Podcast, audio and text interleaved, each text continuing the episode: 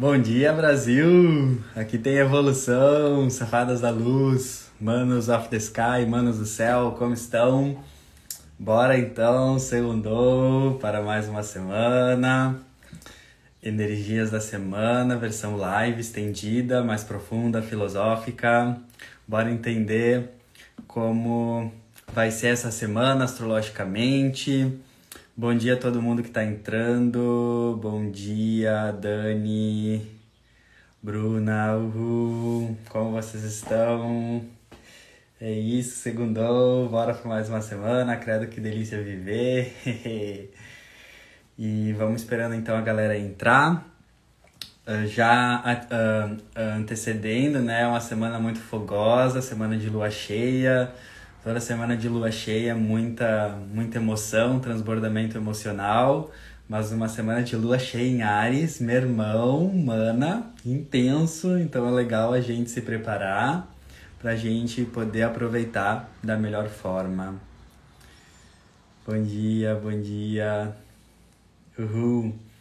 Então, antes de começar com as energias da semana, mesmo dessa semana em específico, eu senti em trazer um pouco sobre o conhecimento da astrologia. Assim, a gente aproveita o momento para aprender um pouco sobre o estudo da astrologia também. Uma coisa que me toca muito, né, e que eu sinto muito em trazer para vocês e para o mundo da astrologia, é um ponto que faz com que as pessoas muitas vezes não acreditem ou não, uh, não se conectem com a astrologia. Porque para a gente entender e se conectar com a astrologia, a gente precisa entender que astrologia é um estudo que fala de possibilidades, possibilidades, possibilidades que se conectam com o livre-arbítrio individual de cada um. Então, quem tem uma visão da astrologia muito determinista, muito 8 ou 80, isso ou aquilo, muito uh, limitada, não vai nunca conseguir entender a astrologia realmente como ela é. Porque a astrologia ela fala de energias em potência, em possibilidades que podem ou não se manifestar na nossa vida de acordo com o nosso livre-arbítrio e com o nosso nível de consciência. Então isso a gente tem que entender muito aqui, eu quero bater nessa tecla. Para você entender realmente astrologia, você primeiro precisa entender que ela depende totalmente do seu livre-arbítrio uh, das suas atitudes, da sua escolha e do seu nível de consciência, da sua energia. Vou dar um exemplo. Tem um aspecto maravilhoso no céu que está trazendo né, uma potência, uma possibilidade de muitas boas conexões e comunicação. Tu acha que todas as pessoas no planeta Terra vão viver essa experiência? É óbvio que não. É uma onda de energia, é uma possibilidade. Mas quem vai viver essa onda, quem vai surfar essa onda, essa potência, vai ser quem se, quem se sintonizar nessa energia. Então isso é muito importante a gente entender. Tudo que eu falo aqui são ondas de possibilidades, são potências que o cosmos está vibrando. E daí o intuito todo de vocês, né, se conectarem com a astrologia, entenderem as brisas da semana, é vocês verem essas ondas e, e conectarem e sintonizarem as suas ações, as suas atitudes com essas ondas, e não que isso vai acontecer, certo? E ao mesmo, ao mesmo, uh, da mesma forma, o lado contrário Muitas vezes tem aspectos desafiadores no céu que podem causar treta, conflito, briga, ansiedade, mas se as pessoas, se eu, se um ser humano se conscientiza dessa energia e tem atitudes que vão prevenir ou diminuir esses efeitos, talvez esses efeitos não vão atingir tanto essa pessoa porque ela se preveniu, certo? E a astrologia ela depende muito do nosso nível de consciência, da nossa energia. Então, se a gente não está trabalhando a nossa energia, se a gente não está trabalhando o nosso autocuidado, não está meditando, não está no nosso centro, é óbvio que um aspecto desafiador no céu vai ter muito mais tendência de nos botar no chão. E se a gente está trabalhando nosso equilíbrio, nossa autoestima, nosso equilíbrio energético, um aspecto no céu muito desafiador pode talvez não nos abalar tanto e sim nos fortalecer certo? Então sempre se lembrem disso, para vocês entenderem como essas brisas que eu falo aqui, uh, sempre falo aqui no Instagram, vão afetar vocês, vocês têm que primeiro entender que tudo depende do seu livre-arbítrio, das suas escolhas, ou seja, se você vai escolher aquilo ou não, sendo positivo ou negativo, e sempre vai depender do seu nível de consciência, que é a sua energia, né? Como você está vibrando. Se você está vibrando uma frequência baixa de, de, de, de, tristeza, vitimização, dor, você nunca vai conseguir surfar uma onda né, astrológica boa porque a sua energia não está compatível com aquilo. Então é legal a gente sempre entender que tudo que a gente lê sobre astrologia, tudo que a gente se conecta sobre astrologia, sempre depende do nosso livre-arbítrio, do nosso nível de consciência e da nossa energia, tá? Quando a gente entende isso, fica muito mais incrível, né, o, a conexão com a astrologia. Porque a gente entende que não é algo determinado, mas sim algo que depende totalmente de cada ser. Cada ser no planeta Terra sempre vai receber essas influências de uma forma muito única, de acordo com a sua energia pessoal. Eu acho que quando a gente entende isso, tudo muda, né? Que daí a gente sai daquela coisa que a astrologia é algo determinado, né? O horóscopo para todo signo, para todo mundo daquele signo vai ser igual. Isso é muito brega, né? Eu falo, é muito antigo. Isso não é astrologia de verdade. Astrologia de verdade é aquela que é muito complexa, é aquela que é muito profunda, que é muito única e que a pessoa que está recebendo as informações astrológicas sabe que essas informações astrológicas dependem totalmente do seu livre-arbítrio, das suas atitudes e da sua energia, né? Então, quando a gente entende isso, né, a gente consegue realmente captar mais aí o que a astrologia realmente quer nos trazer. É isso então, acho que a galera já tá entrando, entrou bastante aí. Bora começar então sobre essa semana em específico então. Primeiro ponto que eu destaquei aqui para trazer para vocês. Recomendação geral para essa semana, geral, geral, geral, é que será uma semana muito fogosa, muito rabiosa, muito caliente, com muita energia, né? Gira, gira, Shakira aí, porque teremos vários aspectos astrológicos de tensão, de pressão, principalmente com o planeta Plutão, que Plutão pode falar de experiências intensas, profundas, explosivas, juntamente com uma semana de lua cheia em Ares, né? Já estamos com a lua em Ares, a lua, a lua acabou de entrar em Ares agora às 7 e 3 da manhã, mas teremos a lua cheia em Ares, vai ficar na fase cheia na quarta. Então a gente sabe que cada semana a gente é marcado por uma fase da lua, tá? Uh, então, essa semana será marcada, o tom energético da semana é uma lua, uma semana de lua cheia em Ares. Então, todos esses aspectos com Plutão que eu vou explicar bem aqui para vocês, essa semana de lua cheia em Ares pode trazer uma semana de ânimos aflorados, muita energia, muita agitação, ah, um transbordamento energético através de ansiedade, de energia. Então a gente pode ficar um pouco mais inquieto, tá? E esse é o ponto todo, né? é a gente entender essa energia, entender o lado desafiador, né? Tá ligado nas pegadinhas e também eu trazer aqui caminhos, sugestões, ideias para a gente canalizar essa energia da nossa forma. A gente sempre tem que entender que os aspectos astrológicos Uh, eles são neutros, eles são como eles são, então depende de nós, o que eu falei no começo, do nosso livre-arbítrio, das nossas escolhas, da nossa consciência, da manutenção da nossa energia, como a gente vai reagir a eles. Então, o que, que a gente tem que entender primeiro dessa semana?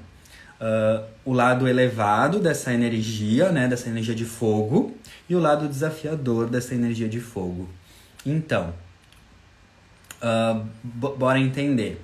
Como é a semana marcada por uma lua cheia em Ares, vamos entender o lado elevado de Ares, vamos entender como que a gente pode usar essa energia ariana de forma elevada.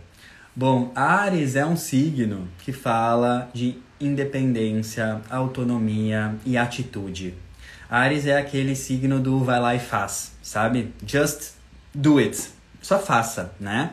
Porque é um signo de fogo, todo signo de fogo fala de, de ação, entusiasmo, atitude, só que é um signo de fogo na astrologia uh, classificado como cardial.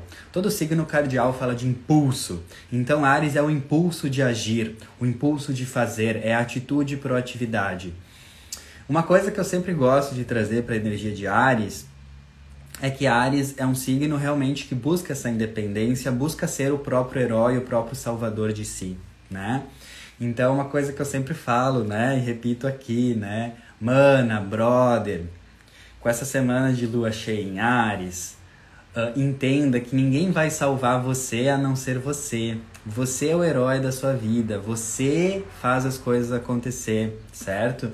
Então essa energia de lua cheia em Ares essa semana busca, pede para nós muita ação, muita atitude, muita independência, não esperar o coleguinha fazer as coisas por você, não esperar o colega de trabalho fazer as coisas por você, não esperar o governo do Brasil mudar para a sua vida mudar, não esperar o externo, não esperar, porque Ares fala muito sobre essa hum, essa, essa energia do vai lá e faz, deixa que eu tomo as rédeas da minha vida, tem uma energia muito de se autorresponsabilizar por onde a gente está. Então, primeira dica para essa semana é você canalizar a sua energia em atitudes, atitudes, ações, ações pragmáticas, fazer acontecer, não esperar as coisas, né, acontecer tanto. Isso é uma energia, né, que a gente tem que entender nessa semana, atitude, ação. E o que acontece?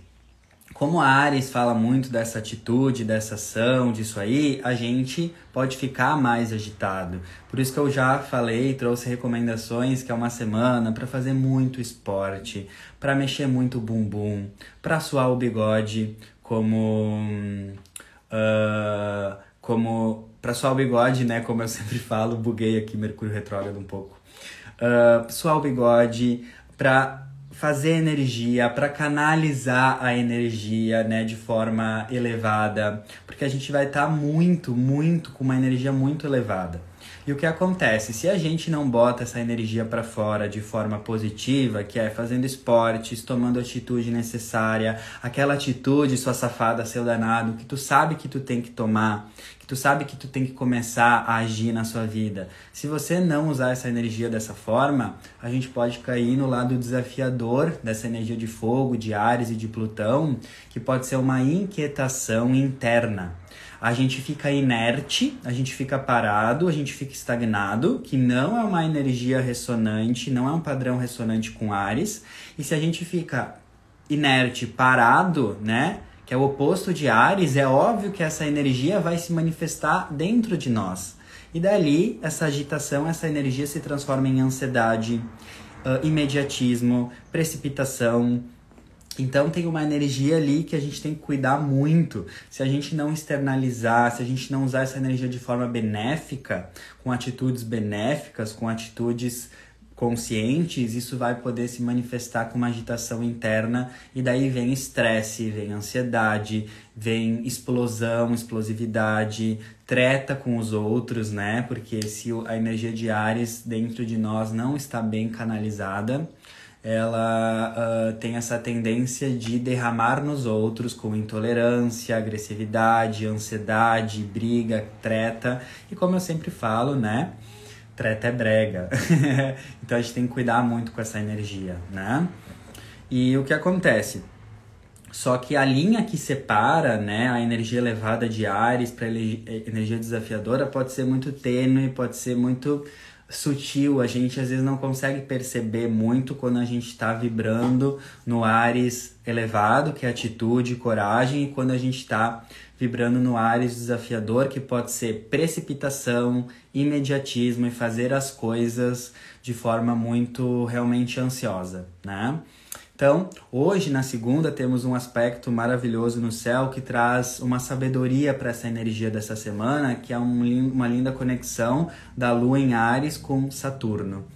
Lua em Ares, tudo isso que eu falei, atitude, proatividade, ação, não depender das pessoas, entender que você é o herói e a heroína da sua vida, mas está fazendo uma conexão com Saturno, que é o planeta da maturidade, da responsabilidade, do pé no chão, do senso de realidade, da prudência e do discernimento. Então fica muito claro essa semana como a gente deve agir, atitude, ação naquilo que a gente sabe que a gente pode ter ação, fazer acontecer, mas que essas ações estejam totalmente conectadas com senso de realidade, com maturidade, com saber aonde estamos pisando.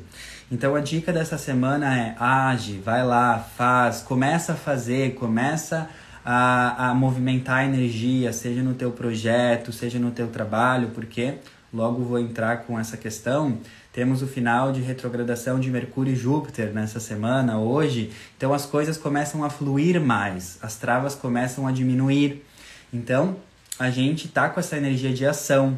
Só que esse é o ponto. A gente tem que entender que a gente não pode confundir proatividade com imediatismo. Esse é o ponto chave da semana. Porque é muito fácil a gente estar tá com essa energia transbordando e a gente fazer as coisas de maneira muito precipitada, ansiosa, aquela coisa de, de dizer sim muito rápido, de tomar decisões muito rápidas e depois, putz, ficar com aquela cara de frustração, peido aflito, porque viu que tomou uma atitude uh, de uma forma muito precipitada, né? Muito na emoção, no calor da hora. Então a dica, né? A dica é misturar atitude, Lua em Ares, com essa energia de Saturno, que está fazendo esse aspecto hoje, que é maturidade. Então nessa semana, tudo que tu for agir, tudo que tu for fazer, sempre se pergunte antes ok, essa ação que eu estou tomando, essa atitude, essa a, a, a proatividade que eu estou seguindo, que eu estou agindo, ela tá baseada em maturidade. Eu tô com os pés no chão, eu tô agindo com os pés no chão ou eu tô agindo com os pés pela cabeça, né? Então esse é o ponto, muita ação, muita atitude, muita proatividade, desde que essa ação seja baseada num pé no chão, numa maturidade, num discernimento, tipo, eu estou fazendo isso, eu sei as consequências disso, eu sei o que pode me trazer de desafiador. Então, essa essa seria a energia aí da semana, né? Como que eu ajo com maturidade? Porque é muito fácil da gente cair no imediatismo de Ares. E também outra dica, né, para vocês perceberem em qual, uh, qual padrão vocês estão vibrando. Se as suas ações essa semana estiverem baseadas numa energia de ansiedade, vocês fazendo tudo muito rápido, muito sem presença. Se isso acontecer, é que daí provavelmente estão vibrando no lado desafiador de Ares, que é o imediatismo, né? Então é isso, é tomar atitude, fazer acontecer, mas sem aquela energia de precipitação, sem aquela energia de ansiedade. Então é uma coisa que eu uso muito né, no, no meu processo de autoconhecimento. Essa ação que eu estou tomando, essa atitude que eu estou fazendo, ela está baseada numa proatividade madura ou ela está baseada numa ansiedade, numa precipitação? Eu estou fazendo isso sem presença e com agitação interior. Então esse é o ponto, esse é o ponto que a gente tem que né, saber dessa semana. Que as nossas ações sejam proativas, de atitude, de ação, né? Tocar fogo no parquinho, sim, fogo na raba, fazer acontecer, mas tocar fogo no parquinho com sabedoria. Esse seria o ponto, né? Como que eu toco fogo no parquinho, coloco energia nas coisas com sabedoria, né? Esse seria o ponto aí da semana. E uma coisa que eu falei, né, ali também, né, falei brincando, mas é uma brincadeira muito séria, né? Ao invés de buscar treta, ao invés de buscar problema, vai transar. ao invés de brigar com os outros, vai fazer amor. Por que, que eu falei isso e realmente tem um tom de verdade muito sério? Porque Ares é um signo que fala da sexualidade, da energia sexual. Então eu, não, eu, eu falei brincando, mas é uma brincadeira que tem um embasamento, né? Então, como que a gente pode canalizar essa energia de fogo, né, a nosso favor? Ao invés de tretar, vai transar, né? Uh, até rimou, né? Ao invés de tretar, vai transar. Porque Ares é fogo, é fogo sexual, essa energia sexual, né? Então, a gente tem também a consciência de escolher isso de uma forma mais elevada, sem brigar, sem ficar ansioso, sem né, tretar com os outros. Então, é, tem um tom de graça, mas é um, é um, tem uma, uma base de verdade, isso que eu falei, tá? Vai correr, vai fazer esportes antes de, tipo, responder com grosseria uma pessoa, vai dar uma corrida na quadra, vai dar uma caminhada. É uma semana maravilhosa para te começar esportes que tu nunca começou, né? Vai lá, começa, faz, corre, mexe, para isso não se manifestar da forma desafiadora, tá bom? Essa é a primeira indicação ali dessa semana, né, fogosa, intensa. E para finalizar só, é uma coisa que eu sempre falo, né? Com esses aspectos astrológicos, a gente sempre, né, tem que uh, realmente pensar o que a gente está fazendo, né? Porque é, é muita precipitação, é muita ansiedade, é muita, é, é muita explosão, né? Então, o que eu gosto também de fazer no meu processo pessoal, né, para lidar com essas energias é toda vez que eu tenho que tomar uma atitude, toda vez que eu vou fazer, ao invés de eu tomar aquela atitude na hora, eu espero uma hora. Eu sempre me dou esse desafio. Não, se daqui uma hora, né, tu ainda tiver com essa vontade de falar isso, de fazer essa compra, de tomar essa decisão e tu pensar sobre isso, daí tá, tu pode fazer, mas espera uma hora. Eu tenho essa regra minha, né? Espera uma hora e vê e 99% das vezes, quando eu espero uma hora, eu não falo mais o que eu ia falar, eu não faço mais o que eu ia fazer, porque é justamente essa energia de Ares ali, né? Que é muito imediatista, né? Que quer tudo na hora. Então, é uma dica para vocês, essa, essa regra de uma hora. Antes de tomar uma atitude, falar alguma coisa, espera uma hora. Espera uma hora. Uma hora, duas, sei lá, você escolhe, né? Uma dica. Porque isso ajuda muito, muito, muito, tá? Bom, agora vamos para outro ponto da semana, que é o final da retrogradação de Mercúrio. Amém, Arebaba, graças a Deus. Uh, Mercúrio estava retrógrado em Libra desde o dia 27 de setembro, tá? Ariano, Ariano espera no máximo 3 minutos, pois é. Por isso que é um desafio esperar uma hora. Voltando aqui, final de Mercúrio retrógrado que estava um, retrógrado desde o dia 27 de setembro e agora hoje, né, hoje amanhã, entre hoje e amanhã ele sai de retrogradação. Então bora entender. Uh, na fase de Mercúrio retrógrado, a gente, cada um sente uma forma muito única, né, de acordo com o seu lugar no mapa, ok? Mas a gente pode sentir uma sensação de trava, peido aflito, aquela coisa de não vai, querer fazer acontecer, não vai no dia a dia. A comunicação pode ficar estranha, os eletrônicos podem travar. É como se, tipo, realmente a vida, né, os deslocamentos também, né, de transporte, está tudo meio travado, justamente porque o Mercúrio retrógrado perde uma desaceleração para a gente revisar aquilo que a gente tem que revisar. E ele estava retrogradando em Libra, né? Então a energia geral dessas últimas né, semanas de Mercúrio retrógrado em Libra foi a gente revisar, desacelerar, refletir, repensar, realmente parar para pensar sobre os nossos relacionamentos, que Libra fala de relacionamentos, né? E cada um sente de uma forma muito única, como eu sempre falo.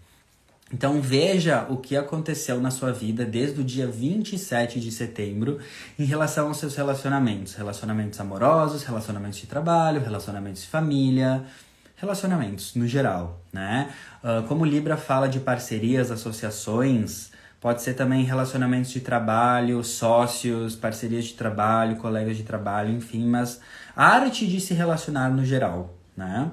Então, Mercúrio retrogradou em Libra, pedindo para a gente revisar muito essa questão de como a gente se relaciona, que relações não valem mais a pena, que relações valem a pena, valem a vida e a gente deve investir mais. Libra fala muito do olhar cuidadoso, empático com o outro, valorizar quem tem valor para nós.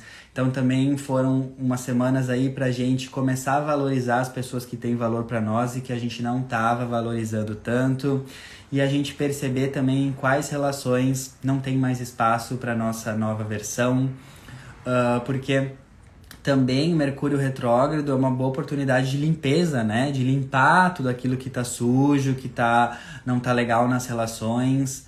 Uh, então é legal tu entender o que caídas de ficha aconteceram, o que que você tá percebendo hoje né, dia 18 de outubro, que você não estava percebendo lá no final de setembro em relação aos seus padrões de relacionamento. Que relações precisam de cura? Que relações precisam acabar? Que relações precisam mudar? O que, que formatos de comunicação precisam mudar, né?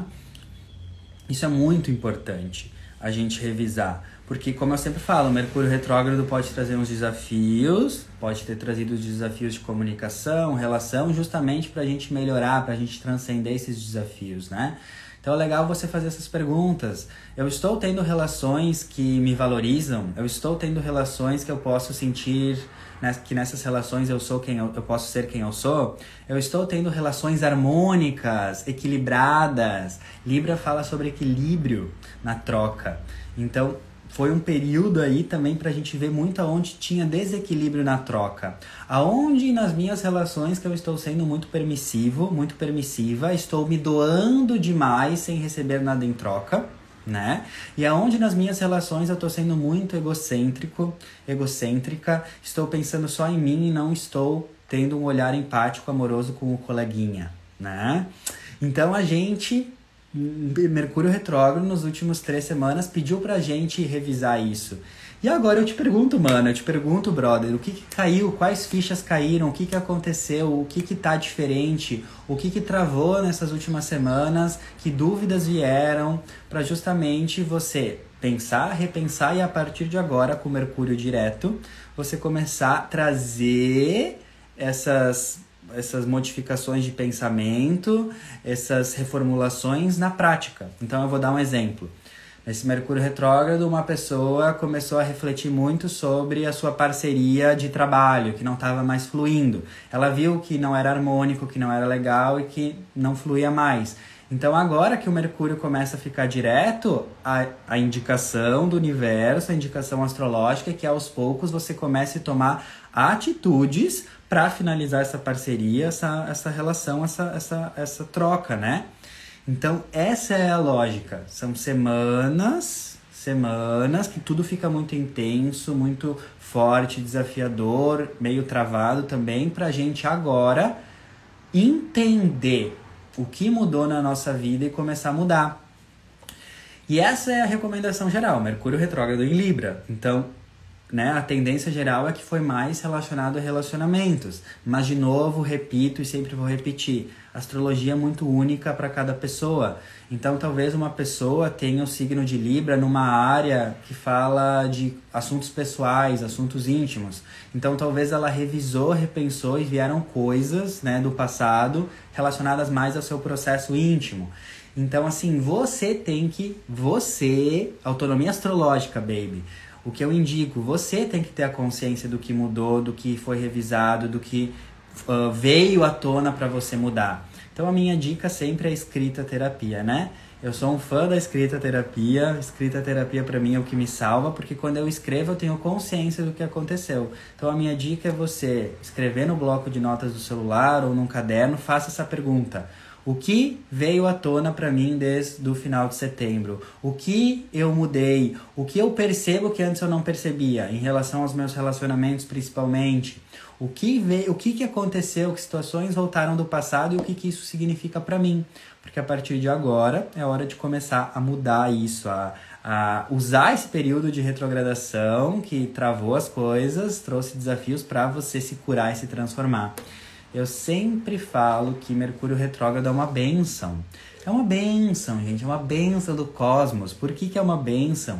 Porque ele faz nós, seres humanos, agitados no nosso dia a dia, sair do piloto automático, então o WhatsApp trava, o computador trava, a gente fica sem com uma sensação de trava, peido aflito, não funciona, justamente para a gente parar e olhar para aquilo que a gente não estava conseguindo olhar no modo automático do dia a dia. Então é uma benção, porque ele faz você desacelerar, as coisas desacelerar, para você ver o que está errado e que minha filha você não estava enxergando. Então, que tipo de pessoa você é no final do Mercúrio retrógrado? Aquela que ficou essas últimas semanas só reclamando porque o Mercúrio estava retrógrado, porque o computador travou? Ou você foi aquela pessoa que aproveitou esse momento para ver o que, que isso queria significar, ver o que, que isso queria trazer para você realmente se perguntar o que que nas minhas relações, o que que na minha vida eu preciso mudar. São essas pessoas que extraem o melhor de Mercúrio retrógrado, né? Então é legal a gente entender isso, né? E para quem entende mais de astrologia, como Mercúrio retrogradou no signo de Libra, é legal ver em que casa astrológica do seu mapa astral você tem o signo de Libra, porque foi nessa casa astrológica, que é uma área da sua vida, que os assuntos estavam sendo pedidos para serem revisados, repensados, reformulados, para agora isso ir para frente, né? Então sempre é muito único. Por exemplo, uma pessoa que tem Libra no meio do céu, que é a carreira, foram três semanas que foi pedido ali para revisar assuntos de carreira relacionados a relações. Então, para cada pessoa é muito único, né? Mas mesmo se você não souber com profundidade o seu mapa astral ou astrologia, não precisa. Medita, se conecta e escreve o que, que mudou na minha vida, o que, que veio à tona nas últimas semanas. Que com certeza vai ter uma, uma, uma clareza, tá? Então, Mercúrio retrógrado abala justamente desestrutura para colocar a gente numa nova estrutura, num novo patamar. Tira as coisas do lugar, pode deixar, às vezes, a gente na BR, né? Uh, a gente fica na valeta, muitos processos emocionais, muitas coisas, justamente para a gente ver o que precisa ser curado, né? Então é legal a gente entender e agora as coisas começam a fluir. Lembrando que começam a fluir, não é porque o Mercúrio retrógrado acabou hoje que tudo volta ao normal, porque ele ainda vai passar pela sua zona de sombra, que é o que a gente fala, né? Ele vai voltar, né, no, no nos graus que ele passou, então ainda vai um tempo, né? Então é, começa a melhorar as coisas, mas não é que do, do dia para noite isso tudo vai né, acabar. É, vai gradualmente a cada dia melhorando, tá bom? Então eu te pergunto, mano, eu te pergunto, brother, o que que mudou na sua vida desde o final de setembro? Tudo que veio para você é o que agora você deve aos poucos começar a implementar essa mudança de forma externa na sua vida, né? Aos poucos, de maneira libriana, porque Mercúrio retrógrado em Libra, Libra é equilíbrio, é harmonia, então com calma, com harmonia, com paz, né? Sem essa agitação ali, né, dessa semana ali. Então isso é um ponto bem legal, né? É um ponto bem legal, porque essa lua cheia em Ares vai acontecer com a lua, né, em Ares e o sol em Libra. Estamos indo com o sol em Libra. E o equilíbrio do eixo Ares e Libra é o quê? Ares tomar atitude e Libra tomar essa atitude de forma harmônica. Então é uma coisa que eu sempre falo, você pode mudar a sua vida de forma harmônica. Você não precisa mudar, você não deve mudar a sua vida de forma agitada. Você pode fazer grandes transformações de forma harmônica, sutil, harmoniosa, né? Que é a energia de Libra, né? Os arianos já meteram o pé na porta. KKKKK. KKKK crying, né? É muito louco, né? Energia de Ares. A gente tem que aprender a, a canalizar. Outro ponto da semana, final também de Júpiter retrógrado, que estava retrógrado desde o dia 21 de junho, tá? Um parênteses, Júpiter retrógrado é diferente de Mercúrio retrógrado, porque Júpiter é um planeta uh, mais lento, então a retrogradação de Júpiter sempre uh, se estende por vários meses e a gente não sente de forma tão pragmática, tão direta no dia a dia quanto Mercúrio retrógrado. Mercúrio retrógrado a gente sente no dia a dia, na comunicação, nas trocas. Agora, final de Júpiter retrógrado desde maio, né? Então, é uma coisa que acontece mais assim atrás, né? Mais uh, no externo. No, no externo não, uma, uma coisa mais profunda do que Mercúrio retrógrado, que é mais uh, perceptível. Vamos entender. Júpiter estava retrógrado desde junho. Júpiter é o planeta da expansão, do crescimento, do desenvolvimento. Tudo que Júpiter toca, ele expande, ele faz crescer. Então, uh, todos os nossos processos de expansão, crescimento poderiam estar um pouco travados, tá? Então, o Júpiter sempre fala da nossa vontade de expandir, de crescer, seja lá o que for, e ele vai falar desse crescimento onde ele estiver no nosso mapa astral, né? Mas o que acontece? Uh, Júpiter fala de crescimento, de expansão e de fé também. Então, como ele estava retrógrado nos últimos meses, uma das simbologias dos, dos planetas retrógrados é que quando ele está retrógrado, a energia se manifesta mais internamente do que externamente. Então, Júpiter retrógrado no, nos últimos meses foi um período que muitas expansões, crescimentos e desenvolvimentos fora, externos, estavam mais travados e o crescimento estava acontecendo de maneira mais interna. Então foram meses que a gente cresceu muito internamente, a gente amadureceu espiritualmente, a gente amadureceu as nossas percepções, os nossos padrões, os nossos sentimentos internos, né? Então foi um momento de muito crescimento interior, Júpiter retrógrado, para a gente começar a crescer agora de forma exterior com o Júpiter direto, né? Então qual que é um ponto muito legal da gente perceber? Uh, todo planeta retrógrado pode trazer essa sensação né, de trava, peido aflito, não vai. Só que é legal tu entender e agora talvez tu vai começar a perceber melhor, tá? que toda essa sensação de minha vida não tá fluindo, dá tudo errado comigo, tá tudo travado, na verdade isso era um significado que tu estava dando. Porque com Júpiter retrógrado tu estava crescendo internamente, tu estava mudando os teus pensamentos, as tuas estruturas internas.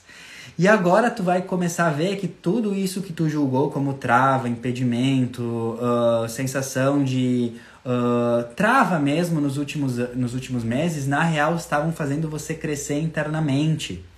Então a gente pode ter passado por muitas restrições, limitações, sensações de desafio no trabalho, na vida, só que a gente estava crescendo internamente. Agora a gente com Júpiter direto a gente vai começar a externalizar esse crescimento.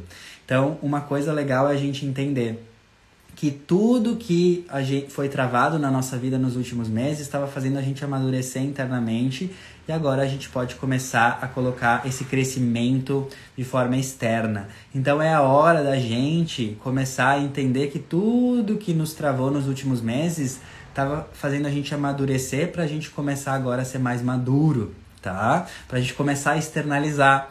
Então, essa é a lógica do universo. Assim como uh, dentro, fora. Então, a gente cresceu dentro e agora é o momento com Júpiter direto para a gente crescer fora, tá? Então, vocês vão começar a perceber que muitos dos seus desafios, eles não foram em vão, tá? Todos os desafios, restrições, travas, era para você amadurecer, para você começar a crescer para fora agora, tá? E outra coisa também, esse Júpiter estava retrogradando em Aquário, então, os, os assuntos aquarianos estavam sendo revisados. Então, Aquário fala sobre grupos, sobre tribos, sobre amigos e sobre tecnologia.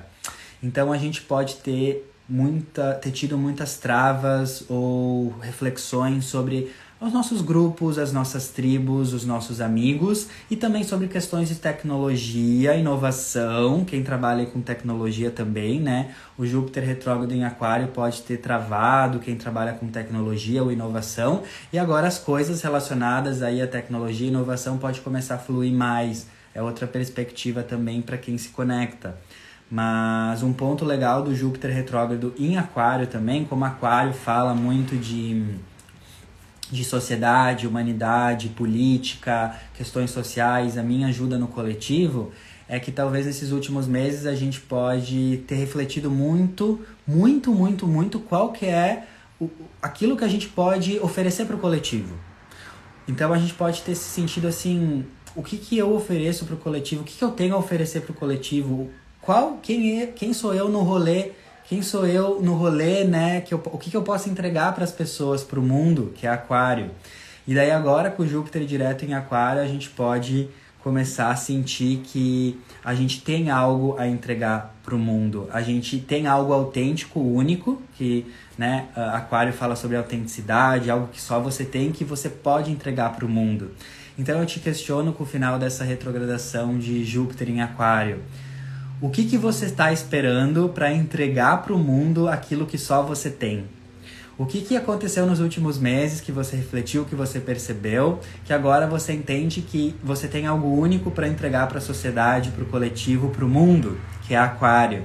Então, Júpiter, agora direto em Aquário, pede para você expandir o seu lado único, o seu lado excêntrico, o seu lado totalmente exótico que você tem para oferecer para o coletivo, né? Júpiter, naturalmente, é um planeta social na astrologia. E ele estando em Aquário, ele está muito, né, pedindo para nós entender e refletir o que, que nós individualmente temos para oferecer para o coletivo. Todo mundo, todo ser humano tem algo único, excêntrico, exótico que veio oferecer para o coletivo e que só você sabe fazer. Senão o universo, ele nem ia ter uh, investido a energia em te criar. Se você não fosse especial, único e não tivesse algo totalmente exótico, único e peculiar para oferecer para as pessoas, para a sociedade, tu acha que o universo ia ter né, gastado energia te criando? Não, né? Então, no meu ponto de vista, esse Júpiter em Aquário direto, ele está pedindo para você expandir aquilo que só você tem, só você, só você, aquilo que tu é único, única, e que tu pode expandir isso para o coletivo, né? Talvez nos últimos meses a gente se sentiu um pouco travado, às vezes não sabendo qual que é a minha parte na sociedade ou no mundo. E agora eu te digo com esse Júpiter direto que é hora de você entender que você tem único, algo único, peculiar em você e que o mundo precisa disso, que só você sabe fazer, né? Só você sabe fazer. É uma coisa que geralmente você faz muito bem, você faz com facilidade, você gosta de fazer, é algo natural para você. E agora, com esse Júpiter direto em Aquário, tá pedindo para você expandir, dilatar, dilatar essa tua excentricidade, dilatar isso que tu tem de único para o mundo, para as pessoas, para o coletivo. Lembre-se disso. Se você não fosse importante, o universo não ia ter criado você.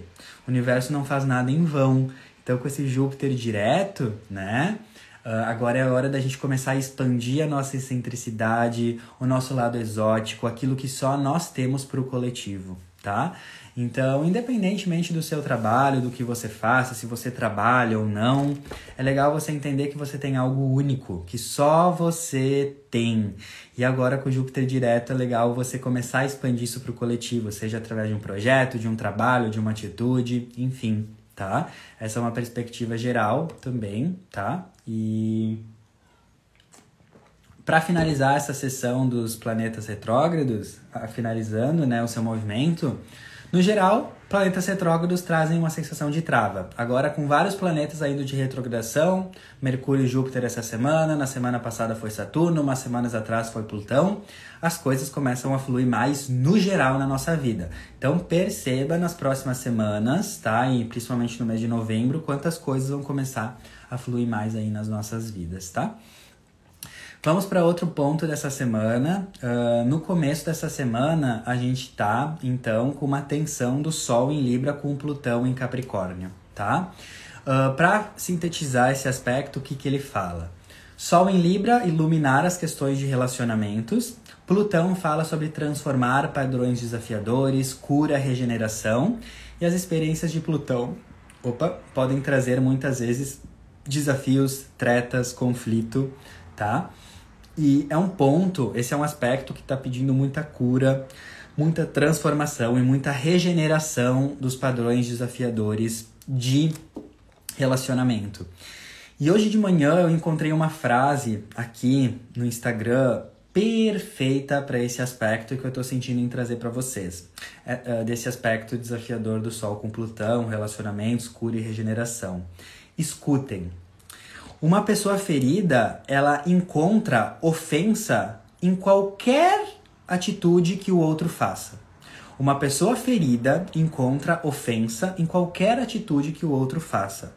Ao passo que uma pessoa curada entende que a, as ações dos outros não têm absolutamente nada a ver com ela. Hum. De novo, uma pessoa ferida encontra problema em praticamente tudo que o outro faz. Então, se a pessoa está ferida, tudo que o outro vai fazer é problema, porque ela está ferida, tudo é dor. Já uma pessoa que está curada entende que qualquer coisa que o outro faça para ela, mesmo que for algo desafiador, não vai abalar ela, porque é o outro né, que está que tá machucado. Então, é uma perspectiva, não é uma verdade absoluta nem universal, mas é uma perspectiva legal da gente entender que se eu tô ferido, eu vou encontrar problema em tudo. Todas as minhas relações vão ser problemáticas.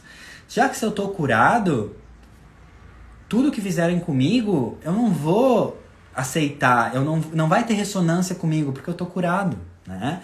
Então esse é um ponto legal da gente entender e é uma coisa que eu sempre falo aqui, é a gente entender que por uma perspectiva, por uma perspectiva, o que nos incomoda no outro é algo que precisa ser curado em nós. Então esse é um aspecto que pode trazer o quê? Muito apontar o dedo pro outro, xingar o outro, xingar a relação, porque tu fez aquilo, porque tu é um traste, porque tu é aquilo.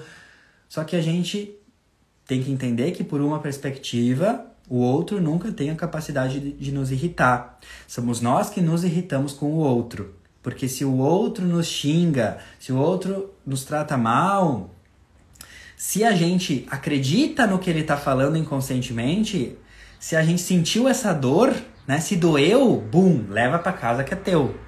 Entende? Então, por uma perspectiva é legal de ter muito essa consciência, né? Muito essa consciência, né?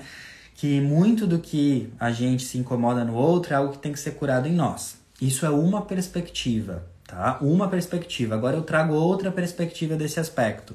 Outra perspectiva é esse aspecto está pedindo muito desapego, transformação e até finalização de relações que não estão mais valorizando ou incompatibilidade com a sua energia. Então, por outro lado, não é tudo que o outro fala e, e, que está em você e que te irrita. Por outro lado, o que o, o que o outro fala e que te irrita é simplesmente uma indicação que a relação deve acabar ou que tu deve se desapegar.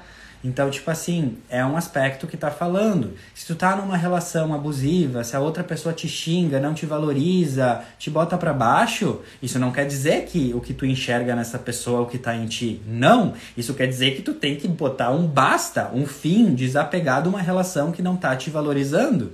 Então, valorize-se. Então, entendam que tem duas perspectivas que eu quis trazer aqui. Uma, que é eu entender que às vezes o que eu vejo e que me irrita no outro é algo que eu tenho que curar em mim. E a outra perspectiva, que o que me irrita no outro é o que eu tenho que me desapegar, tipo, me sair dessa relação tóxica, né? Então a gente tem que ter essa maleabilidade de entender o que, que tá, esse aspecto está querendo trazer. Ou a gente tem que curar algo em nós, nós que estamos sendo o chato da relação, né? Nós que estamos achando problema em tudo que o outro faz, nós que estamos feridos, ou se é que o chato da relação é o outro, e por isso, se o chato da relação é o outro, eu me desapego, eu me valorizo, eu termino, eu transformo essa relação, né? Então, que a gente tenha muita flexibilidade de interpretação de como esse aspecto pode estar, tá, né, interferindo cada um de nós, né? Será que sou eu o chato? Será que sou eu que estou achando problema em tudo e eu que sou o chato que tenho que me curar ou será que é o outro que é o chato que tem que se curar e eu que tenho que me valorizar e transformar, me desapegar dessa relação tóxica, né? Então, bora entender, né? Cada um reflete aí no seu rolê o que, que isso quer dizer, tá bom? Uh, e esse é um dos aspectos que eu falei no começo da live que pode trazer treta, conflito, desafio na semana nas relações. Por isso que, né, é uma semana de fazer muito esporte, né? É tudo que eu falei, canalizar a energia de forma elevada, porque o lado desafiador de Plutão pode ser destruição, controle, briga, imposição. Então lembra, vai fazer esporte antes de xingar o outro, antes de tretar, né? Vai correr, vai mexer esse bumbum, vai dançar pra uh, canalizar essa energia melhor. Não é fugir do problema, né? Não é fugir das questões, mas é entender que às vezes a dor, o desafio é tanto que a gente pode explodir e perder a consciência, perder a cabeça e agir totalmente na raiva, na não consciência, né, e na dor, tá? Então, isso é pra gente refletir, tá? Outro aspecto uh, positivo, agora um, aspecto positivo aí para nos embalar na semana é um lindo trígono do Marte em Libra com Júpiter em Aquário. Trígono é um aspecto de fluidez, Marte, ação, atitude. Uh, Júpiter fala de expansão. Então eu até escrevi aqui, deixa eu pegar para vocês desse aspecto. Deixa eu pegar aqui. Uh, aqui. É uma, uma boa, um bom fluxo, tá? Uma boa onda de energia entre Marte, atitude e ação, e Júpiter, expansão, progresso. Daí eu escrevi assim: a jornada de um milhão de quilômetros começa com o primeiro passo. Dê o primeiro passo. A sua maior conquista está onde está o seu maior foco, tá? Então, é esse é um aspecto que pede muito essa proatividade, que é muito essa energia dessa semana. Uh, mas é um aspecto que fala, tudo que tu quer ver expandir na tua vida, crescer, tu tem que dar o primeiro passo. Marte fala muito do primeiro passo, da atitude. Então, quantas vezes na sua vida você espera o momento perfeito, daí tu espera dois, três anos, né? Tá uma múmia já na cadeira de tanto esperar o momento perfeito. E daí eu li uma, uma coisa um, um dia no Instagram que eu achei perfeito. Uh, não existe momento perfeito. A vida é o momento perfeito, tá? Então essa é uma energia para aquelas pessoas que são extremamente críticas, perfeccionistas e que esperam tudo estar perfeito para começar um, uma ideia, um projeto e alguma questão. Sim, a gente tem que né, ter um, uma base para começar as coisas, mas esse é um aspecto justamente para as pessoas que acham que nunca estão prontas. Mana, brother, tu nunca vai estar totalmente pronto. Eu nunca estive totalmente pronto para vir aqui no Instagram e começar a falar de astrologia, assim como eu nunca vai, vou estar totalmente pronto para começar qualquer coisa na minha vida. E esse foi um, uma das maiores viradas de chave da minha vida a jornada de um milhão de quilômetros começa pelo primeiro passo. Começa, vai, né? Começa. E esse Marte está em Libra, então ele está pedindo começar atitudes com harmonia. Ao invés de começar algo, né, com a cabeça, né, com os pés pela cabeça, muito ansioso, muito rápido, muito imediatista, começa aos poucos. Marte em Libra vai começando, entendendo que tipo, se tu esperar para sempre, tu vai morrer na cadeira, que nem uma múmia, né? Então esse é um aspecto que fala, você nunca vai estar sempre pronto e se você quer expandir o que tu quer conquistar, tu tem que começar, tá?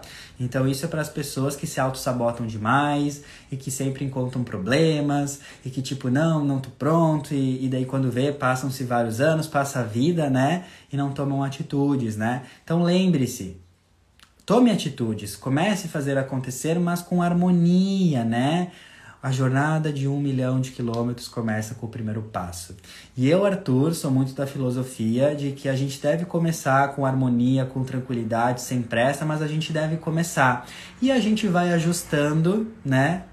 Ao longo do caminho. Então, o que precisa ser ajustado, a gente vai ajustando.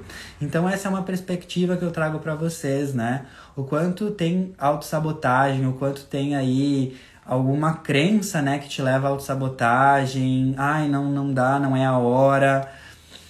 Não existe momento perfeito, a vida é o momento perfeito, então é legal a gente ter essa consciência, tá? para quem serviu o chapéu aí, né, uh, vejam aí se faz sentido. Na quarta, então, dia 20, teremos a lua cheia em Ares, tá? Então, essa energia que eu já falei até agora, lua cheia vai iluminar os assuntos arianos, tá? De individualidade, vai iluminar esses assuntos de proatividade, mas também vai iluminar os assuntos né, de ansiedade e agitação. Então, cabe muito a nós a canalizar essa energia de Ares. Mas, no dia aqui da lua cheia, eu escrevi algo legal que eu tenho que compartilhar aqui com vocês uma, uma ideia, uma indicação de como a gente pode canalizar essa hum, energia de Ares de uma forma elevada. Bom, a gente tem que entender que Ares na astrologia ele está relacionado, está conectado com a guerra. Ele é o deus da guerra. Então Ares gosta de conquistar, gosta de batalhar, gosta de vencer. É natural. Ares tem naturalmente essa energia de competitividade. E uma dica legal é a gente canalizar essa competitividade competitividade não em relação ao outro, mas em relação a nós mesmos, tá? Por isso que eu escrevi, pega essa, mana. O melhor vencedor não é aquele que vence o outro, mas sim aquele que vence a si mesmo. O melhor vencedor não é aquele que vence o outro, mas assim, assim aquele que vence a si mesmo. Essa é uma frase de impacto, síntese para essa lua cheia em Ares, para você começar canalizar essa energia de Ares, de atitude, ação, proatividade, pioneirismo em você, não em relação aos outros. O que eu quis falar com essa frase que eu escrevi é: quantas vezes você tá gastando a sua energia porque tu tá competindo com o outro, tu tá competindo Tu tá se comparando com o outro. Tu tá muito na energia da competição. Então o outro é melhor nisso, eu tenho que ser melhor que o outro. Tá se comparando com o outro e tá gastando a sua energia no outro. Deixa eu te dizer uma coisa, vem cá, vem cá, vem cá, vem pertinho. Um dos maiores insights da tua vida vai ser o dia que tu perceber que toda a energia que tu usa, se comparando com o outro, se comparando com a grama do vizinho, tu usar essa energia para focar em você. Foca em você. Vence a si mesmo. Em vez de competir e vencer o outro, teu concorrente, vence o teu eu do passado. Vence as tuas limitações de ontem. Uma coisa eu já falei aqui no Instagram uma vez, mas eu acho incrível. Uma pessoa que eu gosto muito, que eu acompanho o conteúdo dela, ela falou uma vez assim: Eu não tenho concorrentes. Ela é uma professora de yoga. Eu já contei essa história aqui. Ela é uma professora de yoga, mas ela fala: Eu não tenho concorrentes. Não tenho concorrentes. Como assim? Não tenho concorrentes. Existem milhares de professores de yoga. E ela falou: Eu não tenho concorrentes. Porque não existe nenhuma professora de yoga no mundo que nem eu. Essa é a vibe dessa lua cheia em Ares se tu quer canalizar ela de uma forma elevada. Porque é muito natural, se a gente não tiver esses insights, a gente competir, a gente ficar agressivo, a gente querer ser melhor que o outro. Mas eu te digo, foca em você, você não tem concorrentes, você é único, você é, é quem você é, coloca toda a tua energia em você, ao invés de ficar se comparando, vendo que a pessoa da mesma área profissional que tu já conquistou isso e aquilo. Para, isso é brega. Foca em você, foca em ser melhor do que quem tu era ontem. Foca em vencer a si mesmo. Vencer a si mesmo. Digo, por experiência própria, quando vocês fazem isso, tudo começa a mudar, porque tu usa toda aquela energia em você e não no outro, né? O caminho não é mudar o outro, o caminho é mudar a si mesmo, né? A comparação é ladrão, ladrão da alegria. Concordo e diria também que a comparação é, ladrão, é, é, é o ladrão da tua energia. Ou até rimou ali, né? A comparação é o ladrão da tua energia, mana. tá bom? Então, uma, uma dica, né, um, uma percepção legal para a gente uh, vibrar uh, um lado elevado dessa lua em Ares, vencer a si mesmo e não querer vencer o outro, né? Competir com o outro. É uma coisa que eu já falei e vou repetir aqui. Nessa nova era de aquário, né? Nesse novo mundo que a gente está entrando aos poucos, né? Uh, Aquário fala sobre igualdade, sobre solidariedade, então não vai ter espaço para competição como a gente vive hoje, esse mundo, né, competitivo das empresas, das pessoas querendo ser melhor que o outro e fazendo estratégia para ir melhor que o outro. Isso é brega, isso é coisa do passado, isso não vai mais existir nessa nova era de Aquário que está começando aos poucos. Então, se você está aqui me ouvindo, porque tu já está se sintonizando um pouco com essa energia de mudança aí da frequência do planeta. Então já começa a se sintonizar, a competição é brega. Uh, a energia da competição, ela é muito baseada na escassez, que vai faltar. Então vai faltar, então eu tenho que competir. Só que nessa nova era, nessa nova consciência que a gente está entrando aos poucos, Uh, tudo é baseado na harmonia, não tem competição, todo mundo é único, uh, tem essa energia de solidariedade, vamos se ajudar ao invés de se prejudicar. Então, né, se a gente começa a se, sintonizar com essa energia, a gente começa a evoluir mais, porque afinal de contas o planeta está entrando nessa energia. Então, se a gente fica ainda vibrando na energia da competição, da separação, quem se prejudica é nós. E se a gente começa a vibrar nessa nova energia de vencer a si mesmo, de né, não vibrar na competição, de focar na evolução pessoal, em vencer a si mesmo e não vencer o outro, a gente começa a evoluir e fluir melhor na vida, porque afinal de contas o planeta está começando a ressoar cada vez mais dessa energia. Então, se a gente se alinha com essa energia, a gente vai evoluindo também. É por isso que muitas pessoas na pandemia e nesse momento passam por muitos desafios. É por isso que tem tanta crise, né? Nessa pandemia, crise emocional, porque o planeta está mudando de vibração aos poucos e quem não está entendendo isso, quem não está mudando a sua vibração sofre, porque não está mais em sintonia com a nova energia do planeta. Então, isso é a era de Aquário entrando aos poucos. É uma mudança vibracional, né, de uma dimensão de competição, exclusão e ego, para uma dimensão de mais amor, empatia, solidariedade, união, né? Então, se a gente começa a se sintonizar nisso, a gente começa a fluir melhor para mim, né, o meu ponto de vista é isso que a pandemia veio trazer. A pandemia teve que acontecer, né, nesse planetinha chamado Terra, para a gente começar a sair de uma vibração aí de medo, uh, competição, uh, dor, né, ego e começar a entender, né, que está na hora de evoluir, né? Então, a gente sabe que a gente evolui através da crise, né? Então, essa pandemia, esse momento que a gente está vivendo, veio dar um tapa quântico na nossa cara e falar: acorda, desperta, ser humano, acorda, mulher, acorda, tá na hora de mudar a tua vibração. tá bom? É isso, então, vamos ver.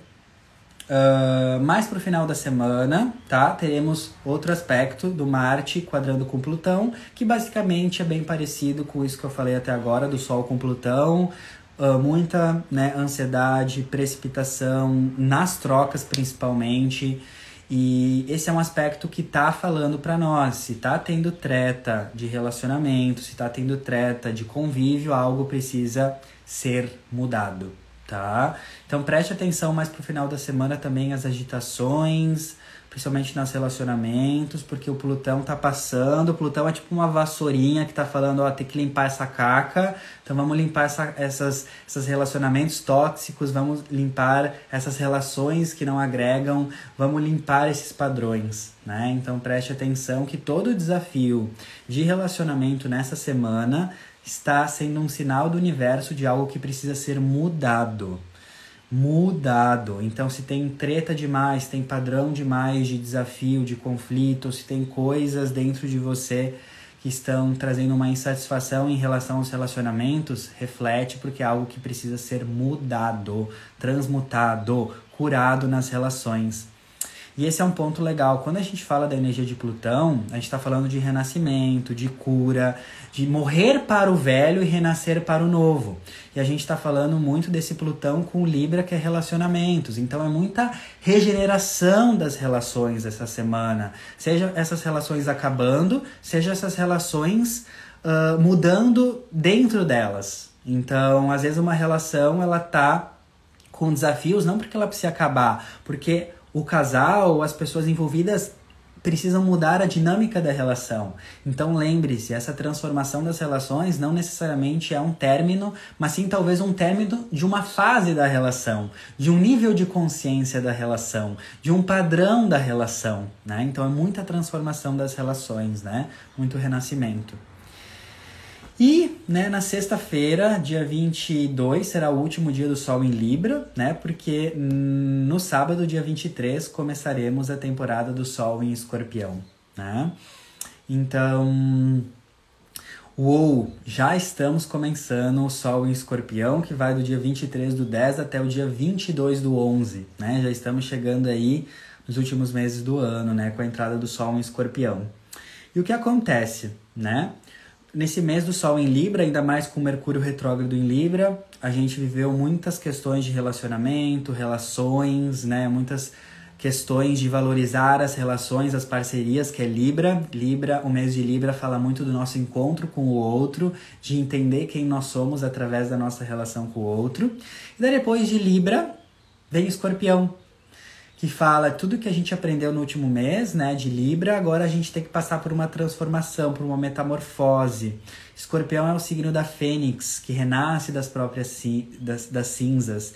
Escorpião fala, é o arquétipo, né, da transformação, fala da morte, fala do renascimento. E quando eu falo da morte, eu tô falando da morte simbólica, né? Escorpião também fala da morte física, mas eu quero prestar mais atenção aqui na morte simbólica das coisas. Escorpião é eu morrer para o velho e renascer para o novo. Escorpião é eu me desapegar daquilo que está ultrapassado para o novo vir, né? Uma frase que eu gosto muito para a energia de escorpião é: se você quer uma vida nova, você precisa deixar a sua vida velha ir. Uh, muitas vezes não tem espaço para as duas na sua vida. Então, com a temporada do Sol em Escorpião, a, par a partir do dia 23, Inicia-se um mês aí de muita cura, de muita transformação, de muita regeneração e de muito desapego. Escorpião é um signo de água, ele está conectado com as nossas emoções, também é um signo que está relacionado com a psicologia, com a nossa psique, com os processos internos e profundos. Então, na temporada do Sol em Escorpião, que é um signo que está relacionado com cura, e, portanto, tem o arquétipo aí da, da, da cura, né? Tem a energia da cura eu indico muito na temporada do Sol em Escorpião a gente investir em terapia, a gente investir em processos que nos tragam cura, seja através da psicologia, seja através de terapias mais holísticas, né, o Theta Healing, enfim, tem várias hoje. Mas eu indico muito nessa temporada do Sol em Escorpião a gente ir profundo na nossa alma, a gente olhar para nossa psique, a gente olhar para o que está oculto. Escorpião fala do nosso mundo interno, Escorpião fala do nosso mundo interior, Escorpião fala daquilo que está profundamente enraizado nas nossas emoções, no nosso inconsciente. Escorpião rege muitos processos inconscientes da mente, ou seja, todas as emoções, traumas, dores, feridas que está dentro do nosso inconsciente por isso que escorpião é um signo que está relacionado com uh, dor e é um signo que às vezes sofre um processo de um, preconceito ou às vezes é um tabu, porque escorpião fala das nossas dores, fala das nossas sombras, dos nossos traumas dentro de nós que precisam ser olhados, transmutados para virarem poder. Né? Então a gente tem que entender essa energia de escorpião. É uma energia profunda, intensa, fala de emoções intensas, de dores, traumas, fala das nossas sombras por isso que a gente tem que fazer terapia, por isso que é bom a gente investir em terapia, por isso que é bom a gente mergulhar na nossa alma, porque quando a gente olha a nossa sombra, a nossa dor, a gente acessa o nosso poder e a nossa transformação. Uma coisa que eu vou falar para vocês assim da minha experiência Arthur com o signo de Escorpião, para vocês entenderem que temporada a gente está entrando. Escorpião é um signo que muitas vezes faz a gente ter medo do nosso do nosso próprio interior, faz a gente ter medo de quem a gente é. Escorpião pode fazer a gente ter medo das nossas sombras, que eu falo sombras no sentido dos nossos defeitos, mas também das nossas sombras no sentido daquilo que é traumático para nós, né? Então, às vezes a gente pode ter uma resistência de mergulhar mais profundamente, né? Escorpião, ele é intenso, tem, a gente tem que olhar aquilo que não é tão bonito, as dores, aquilo que é mais fedido em nós também, mas eu digo por experiência própria. A sua maior força está atrás da sua maior dor. Isso eu aprendi com o escorpião, né? Uh, eu fui uma pessoa que por muitos anos da minha vida eu negava a minha dor, né? Eu fazia Kátia cega e, e fingia que não olhava, não, não existia minha dor, né? Porque eu tinha medo de olhar para minha dor. Eu tinha medo de olhar para o meu mundo interno escorpiano. Até que aconteceu, né, um processo na minha vida de despertar e mudança que eu comecei a olhar para minha dor, para as minhas sombras. Escorpião é dor, sombras, traumas, profundidade emocional, aquilo que muitas vezes a gente nega até de nós mesmos porque é dolorido e é vulnerável em nós. E foi quando eu comecei, né, fazer terapia, olhar para minha dor, olhar para dentro da minha alma, escorpião é o signo da alma.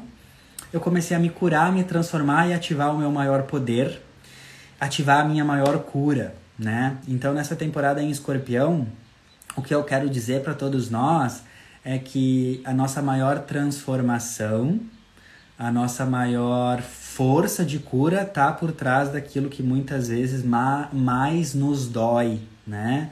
Por isso que é uma temporada delicada, a gente pode passar por crises, a gente pode sentir tudo muito intensamente, coisas dentro de nós podem vir à superfície justamente porque precisam ser olhadas, curadas, desapegadas, que são as experiências de escorpião, né? Então, esse é o ponto muito que a gente tem que entender na temporada de escorpião, né?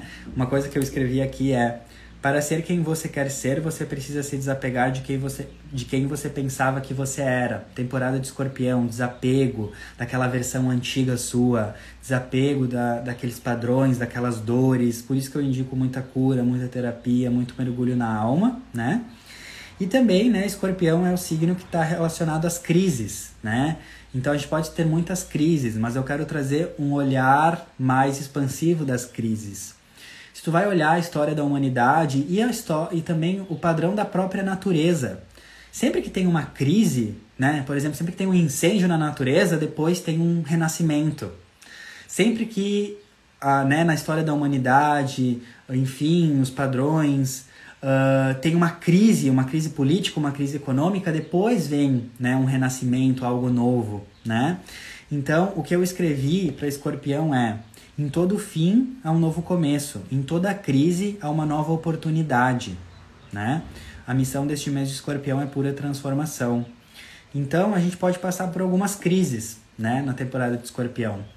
E a nossa mente, ela pode julgar as nossas crises como algo ruim, né? Que é a, a tendência da mente julgadora. Crise ruim, crise ruim. Sim, passar por uma crise, a experiência, a sensação é ruim, é desconfortável, é uma crise óbvio.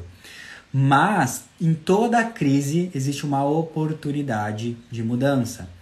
Uma vez também me falaram assim, na palavra crise, se tu tira uh, a letra S, o que resta é crie. Então, em toda crise existe a oportunidade de criar algo novo. Então é legal a gente se preparar, né, para essa temporada de Escorpião, que pode vir algumas crises, algumas intensidades emocionais, mas tudo com o propósito da gente ir além, da gente criar algo novo. Lembre-se, em toda dor há uma cura, em toda morte há um renascimento, em toda crise há uma oportunidade, que é essa energia de escorpião, né? Escorpião é, ele toca na ferida, né? Ele toca na ferida, é tipo um cirurgião que toca na ferida, mas ele toca na ferida justamente para te curar, para fazer você se regenerar. Então essa energia cirúrgica aí de escorpião toca na ferida, toca no que é vulnerável em nós justamente para a gente renascer, né? Então, no sentido geral, a temporada de escorpião é uma temporada de muito renascimento, muita transformação. Você, a gente geralmente, a gente, se a gente se sintoniza com essa energia, a gente chega aí no final da temporada de escorpião e pensa, uou, wow, Senti muita dor, senti muitas coisas, mas agora eu sou uma nova pessoa. Agora eu renasci. Agora eu tô com força, né? Então, o que eu sempre indico para a temporada de escorpião é se desapegar, é fazer terapia, é acessar as suas vulnerabilidades, as suas dores, porque atrás da sua dor está a sua maior força. Nunca se esqueça disso. Você só vai uh, conhecer a sua luz quando você conhecer os seus demônios. É outra frase muito de escorpião também. Só conhece o teu lado luz, a tua força, quando tu conhece o teu lado sombra, né? E escorpião está muito conectado com essa energia das sombras. E quando eu falo sombras, não necessariamente estou falando do que é sombrio e feio, mas estou falando do que está oculto, do que está na sombra, do que a gente não está vendo, né? Então, essa é, é, muito a simbologia do mêsinho escorpião. É a gente olhar para aquilo dentro de nós que estava na sombra, que a gente não estava olhando, para aquelas dores, feridas, para aqueles processos emocionais que a gente deve olhar para se curar e se transformar, tá? É, uh, a gente sai de verdade da zona de conforto ou desconforto nas crises, exato. Né? Então, eu sempre falo que escorpião, ele, uh, ele, ele nos tira de uma zona de conforto que, na verdade, não é uma zona de conforto, é uma zona de desconforto. Né? Escorpião é um signo que vem assim, tu tá lá numa zona de conforto, por exemplo. Vou dar um exemplo de uma experiência escorpiana, tá? Tu tá lá numa zona de conforto, mas que na verdade é uma zona de desconforto. É algo que precisa mudar e acabar na sua vida, tipo um relacionamento tóxico. Você está num relacionamento tóxico. E daí o que acontece? Como isso precisa mudar, você precisa se curar e continuar evoluindo, porque né, a, a natureza da vida é a evolução. Vem uma crise nessa relação. Vem problema, vem briga, parece que os problemas se acentuam, você sofre mais. Vem uma crise no teu relacionamento tóxico. Bum! Temporada do Sol em Escorpião. Crise para você se curar crise para você sair dessa dor, né? Mesma coisa, outro exemplo, no trabalho. O trabalho tá horrível, né? Já não tá gostando. Tu sente que quer mudar tempos, mas tu tá numa zona de conforto que na verdade é uma zona de desconforto. Bum, temporada escorpiana vem, crise, dor, problemas no trabalho, mas não é uma crise para te prejudicar, é uma crise para você se curar, sair da onde você está. Então é uma coisa que eu aprendi muito. Sempre quando vem uma crise na minha vida, vem um problema bem escorpiano, profundo, intenso, eu não deixo de sentir, sim, fico na valeta, dói, óbvio, porque é uma crise, né? Mas eu tenho a consciência que isso tá me levando para um novo nível, que essa crise, esse desconforto que eu tô sentindo, tá querendo fazer eu evoluir, tá querendo fazer eu me curar de uma coisa que já tá ultrapassada e eu tava apegado, né? Então é legal a gente ter essa consciência. Escorpião traz crise, traz dor, sim, mas nunca por um objetivo por, por em vão. Sempre tem um objetivo de cura, de regeneração, de transformação. Escorpião fala de você acessar o seu maior poder, poder pessoal. Então toda vez que eu, Arthur, sinto uma crise, ok, vamos lá, crise, uhul, vamos trabalhar, vamos cuidar das emoções, mas eu já sei que tem uma transformação, um renascimento e que essa crise está ao meu favor. Então, o escorpião me ensinou muito a ressignificar as dores e as crises, a entender que elas não existem somente para me castigar ou para eu fazer eu sofrer. Não é isso. As crises estão aí para eu sair, né, da onde eu tô, para eu ir para um próximo nível na minha vida. Por isso que a dor é importante. A gente não tá aqui para sofrer. Mas pensa comigo, se tu não sentisse tanta dor, talvez tu não ia sair desse relacionamento tóxico. Talvez tu não ia sair desse trabalho que tu não gosta mais. Então a dor, né, escorpiana, ela tem um objetivo, ela tem o um objetivo da transformação. Então, eu aprendi muito com a energia de escorpião. Eu tenho um olhar muito diferente da dor. humana hoje, da minha dor, né? A gente não tá aqui para sofrer, né? É aquela coisa, né? Uh, a dor é necessária, mas o sofrimento é opcional. Então, numa temporada de escorpião, se a gente resistir às mudanças que escorpião quer trazer, né? Que escorpião é um signo de transformação, a gente vai optar pelo sofrimento, né? A gente continua, a gente fica apegado, apegado a uma situação. E é ali que está o sofrimento. Então, vamos entender essa temporada de escorpião como uma oportunidade linda de transformar o que a gente precisa, né? Então, é isso. Crescer dói, exato, mas é necessário. Exatamente, né? Uh, crescer, evoluir é desconfortável, dói, né? Dói, mas aí eu te pergunto, qual dor você prefere?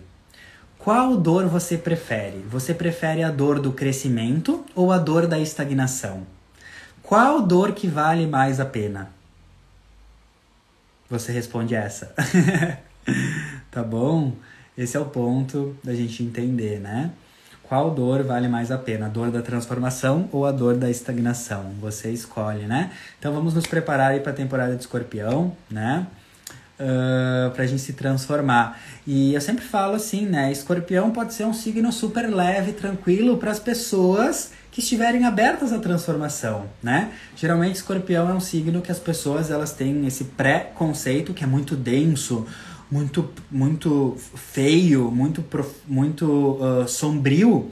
E eu te digo, as, pessoas, as pessoas mais. Uh, tem pessoas que eu conheci na vida que são as pessoas mais doces, mais sutis, mais amorosas que são do signo de escorpião. Mas por que, que elas são tão leves? Porque essas pessoas estão sempre abertas à transformação abertas à cura. Então esse é o ponto. Escorpião só é um signo denso, né? Se tu resiste à transformação, se tu resiste à cura. Porque se tu tem a energia de escorpião bem integrada, que é a transformação, é leveza, é tranquilidade, é cura, é o lado elevado, né? Então é aquilo que eu falei, né? No começo da live, né? É tudo como a gente canaliza a energia do signo, é tudo como a gente, o nosso nível de consciência em relação à energia do signo. Então a temporada de Escorpião para alguns vai poder ser de muita crise, muita dor, porque vai estar tá resistindo à mudança, vai estar tá apegado à estagnação, e para outros vai ser uma temporada leve, tranquila, de transformação, cura, porque a pessoa vai estar tá aberta para isso. Então é isso que eu sempre quero falar, né, para vocês da astrologia. Tu só vai entender a astrologia mesmo quando tu entender que ela depende do teu livre-arbítrio, das tuas escolhas, do teu nível de consciência e da tua frequência vibracional, ou seja, da tua energia, aquilo que tu mais vibra, tá bom? É isso então, galera. Uhul! Livezona, vários, vários insights, várias coisas. Credo que delícia. E é isso, queria agradecer então todos vocês, muitos insights, muitas ideias. Sempre finalizo falando, né? Leve para você o que fez sentido para você. Leve o que fez o seu coração bater, o seu S2 bater, né? Tudo que eu falo aqui são as possibilidades, astrologia é o estudo das possibilidades. Vejam aí o que ressoou, qual chapéu serviu, o que eu falei faz sentido para você, como que você vai poder usar o que eu falei para tomar atitudes mais sábias ao longo dessa semana, tá? Você tem, você tem que sempre pegar os insights astrológicos e botar no teu contexto. Então a astrologia tem que servir o teu contexto e não tu tentar se adaptar à astrologia. A astrologia deve servir ao teu contexto, tá? Esse é o ponto. Como que tudo que ele falou serve para mim, para o meu momento. Então você tem que ter essa flexibilidade de interpretação. Uhul! Bora que bora! Que semana, hein? Gratidão. Lembrando que logo daí eu, eu trago a versão podcast para vocês irem ouvindo ao longo da semana também, que fica mais prático para a gente ouvir, né? E é isso, muita gratidão, né? Nunca vou cansar de agradecer todo mundo que está aqui, que manda mensagem, que vibra comigo, eu recebo esse amor assim, eu transbordo de alegria, né? Muita gratidão por todo mundo que interage, que está aqui. É, é incrível essa troca com vocês. Vocês são incríveis demais, tá bom? Um beijo no coração de vocês, uma linda semana e sejam felizes, porque é por isso. Ai, sejam felizes porque é por isso que estamos aqui. Um beijo.